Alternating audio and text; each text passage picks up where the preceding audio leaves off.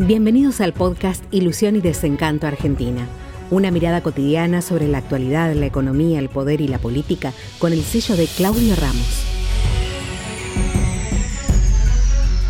Criptomonedas. A ver, eh, estuvieron muy de moda. Reconozco que se ha ganado mucho dinero. Yo manejo inversiones, nunca me metí en criptomonedas. En parte me da envidia y lo lamento porque subieron un montón. Pero a ver, eso es puramente especulativo.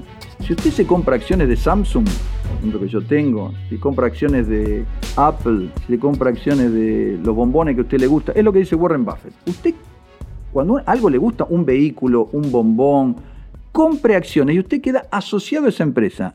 A fin de año me mandan la memoria y balance, yo podría ir y votar, yo en el capital de Samsung debo, debo ser el 0,000, pero no importa. Usted tiene acciones y le mandan y cuando pagan dividendos usted cobra usted está siendo parte, digamos, del capitalismo. Eh, la criptomoneda es especulación pura. Eso no va a ningún lado, no sirve. Si suben está bien. Eh, Agustín Echevarne, un economista excelente, decía una vez en una conferencia, si nosotros tasáramos una propiedad en pesos en la Argentina, tendríamos que actualizarla todos los meses. Si la tasáramos en criptomoneda, todos los días, porque la cotización varía todos los días, sube, baja, sube, porque tiene una volatilidad enorme. ¿Por qué se tasa en dólares? Porque el dólar es mucho más estable.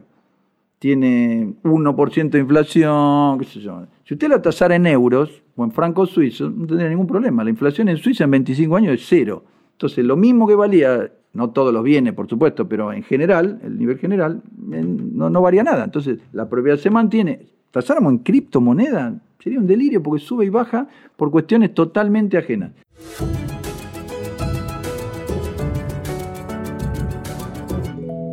Sin embargo, Claudio, hay países como China que ya están pensando en tener su propia criptomoneda. A mí me gustan más los países que las están vedando, como Inglaterra o Estados Unidos. China siempre es un país oscuro, que la gente entienda, la economía es totalmente liberal, pero la política es eh, comunista, es un grupito que la maneja, como Vietnam, como esos países. Ahí tienen un claro ejemplo de lo que decíamos antes. Por ejemplo, Vietnam.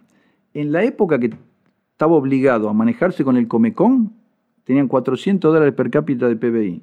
Cuando terminó, se cayó el muro de Berlín, se pudieron liberar, empezaron a comerciar, hasta Estados Unidos lo perdonó, 2.500 dólares per cápita. ¿Por qué? Porque la economía es libre y ahora está creciendo el 9,4%.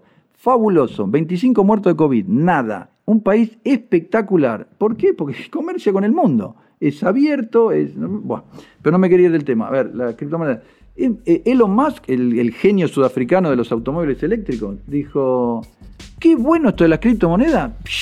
Se disparó porque todo lo que toca se convierte en oro. Un tipo brillante. Eh, apostó a los vehículos eléctricos, se reían y pronto van a estar prohibidos todo lo que sea combustión, así que van a ir todos a los vehículos eléctricos. Pone en órbita, tiene vehículos espaciales.